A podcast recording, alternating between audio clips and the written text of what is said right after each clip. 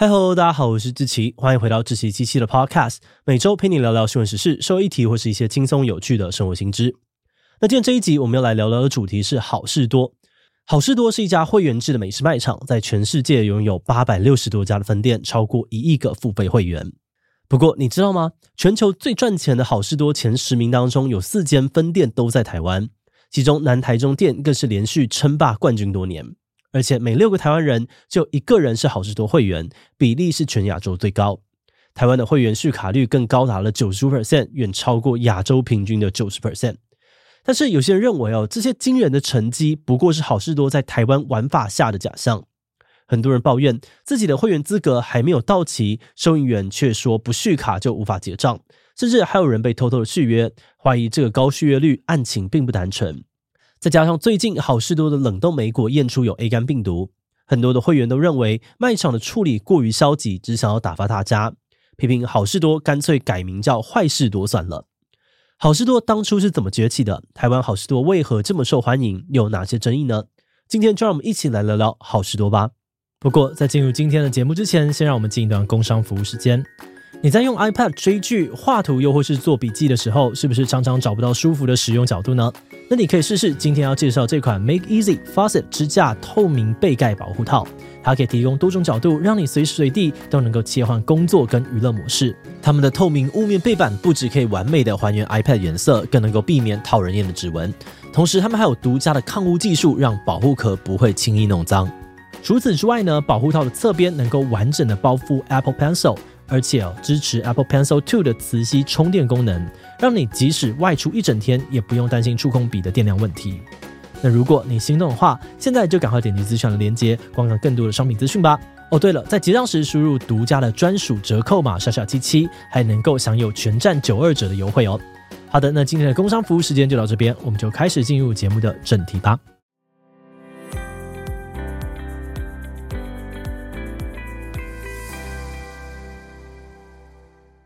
说到好事多的崛起，我们要把时间倒回到一九七六年，当时美国第一家会员制的仓储批发卖场 Price Club 在圣地亚哥成立。它原本只提供给小型企业购买，后来为了服务更多的人，才开放给民众个人加入。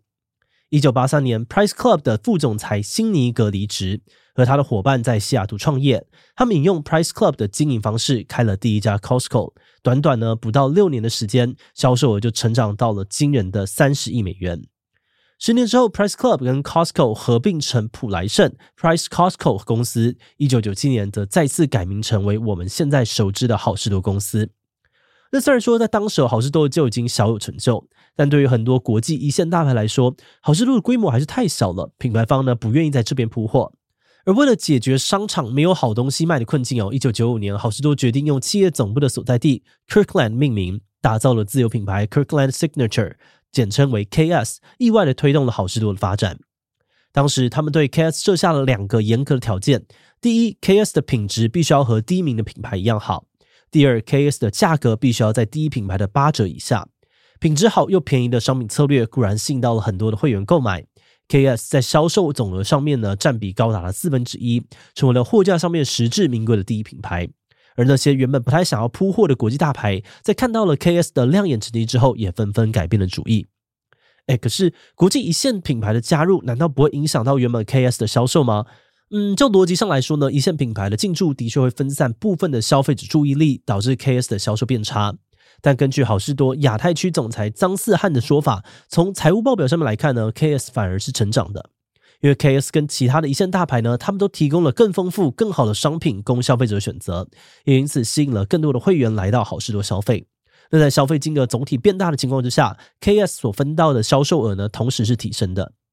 根据二零二二年的资料，只在好事多独卖的 KS 成绩亮眼，年营业额已经超越了 Nike 啊、迪士尼、星巴克等等的国际大牌。那随着好事多逐步的扩张，一九九七年，美国总公司和台湾的老牌传产大统集团合资，在高雄中华路上开了台湾第一家好事多。但是在一开始，这条路走的并不顺遂，因为很多台湾人都不能够接受这种要先付费加入会员才能够进场的消费机制。再是好事多的大包装文化，也在初期吓到了不少供应商还有消费者。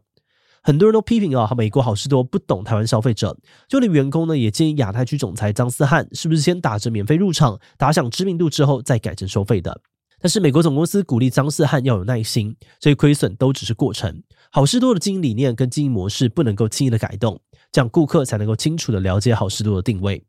而最后，时间也证明总公司的看法是正确的。熬过了五年的亏损之后，台湾好事多终于开始稳定的获利，也逐渐的受到了台湾人的喜爱。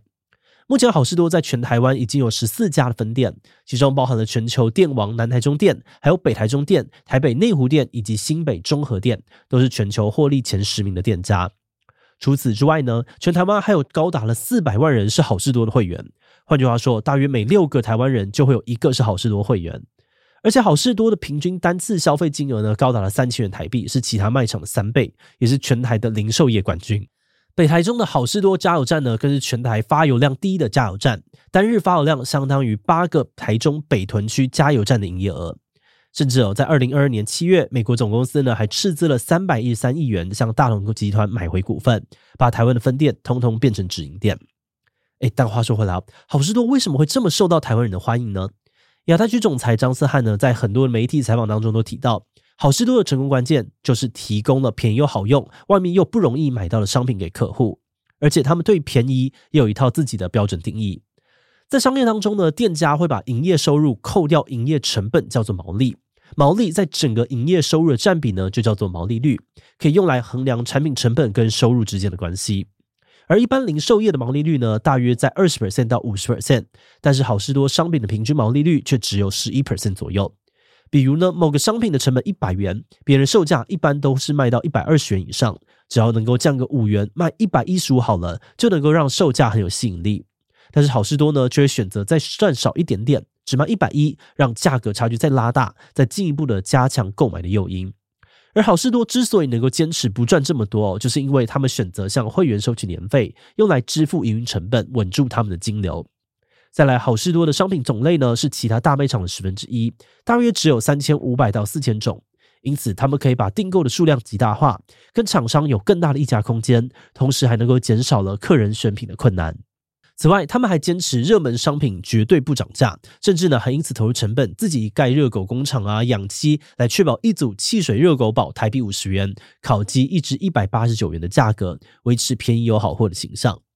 最后，好事多坚持不该花的钱绝对不花，他们会选在远离市中心的地方开店，节省租金；而卖场呢，只用水泥地啊跟开放货架，简化装潢的支出，甚至不在大众媒体呢投放广告，只针对会员寄送优惠资讯，把省下的这些费用回馈在商品的价格上。好事多的成功，甚至还带动了代购业者的发展。在那些还没有好事多进驻的县市，常常可以看到很多团购店家在卖好事多的商品。网络上面也有不少的讨论社群啊，还有地区群组。比如说，脸书上面呢有一个好事多的合购代购社团，就有将近四万人在里面。那如果你在虾皮上面打上好事多代购的关键字，也可以看到很多的商家商品更是琳琅满目。那虽然我们没有办法精准的统计出好事多代购产业的规模，但还是可以从这些线索当中看出好事多的代购产业非常的兴盛。对于消费者来说，只是多个一到两成代购费用，总体的费用还是比会员费划算。有些人呢，则可能是因为距离好事多太远，或是好事多的商品分量太大，喜欢呢用这种可以拆售的团购模式。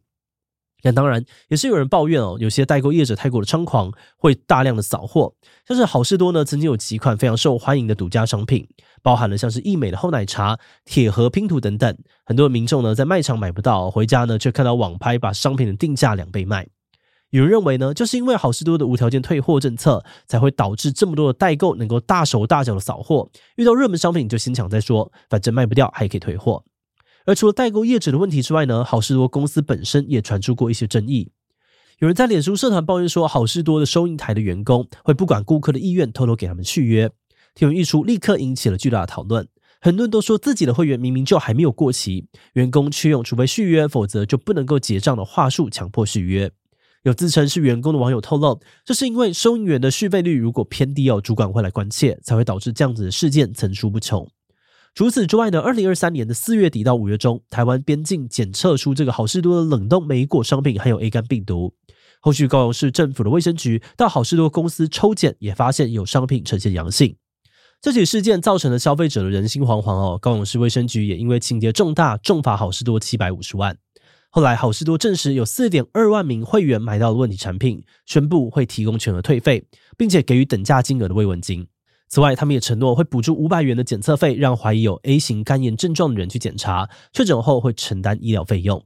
但是有民众投诉媒体说，如果想要拿补偿呢，就必须要签下和解书，放弃对于好事多的求偿权利。这让很多人觉得不公平，因为 A 型肝炎的潜伏期可能长达六十天，谁知道未来会不会出状况？而且三月时，美国就已经爆出了冷冻草莓验出 A 肝，台湾好事多却没有主动的及时管理，也没有依照食品安全卫生管理规定建立监测机制。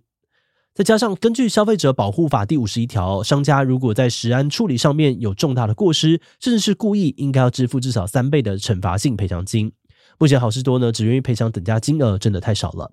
所以，二零二三年十月底呢，有消基会提起了团体诉讼，为民众争取权益，而目前诉讼呢，还正在进行当中。节目的最后，也想来聊聊我们制作这集的想法。我们本来觉得好事多这种主打大包装的商品，照理说应该要在地大物博啊、交通距离又很远的美国才会受到欢迎。反观台湾这种地狭人稠、买东西又超方便的地方，应该会没有什么市场才对啊。但我们没有想到，全球的好事多电网居然就在台中。那在研究资料的过程当中呢，我们发现台湾人的热情跟弹性，可能也间接帮助了好事多的发展。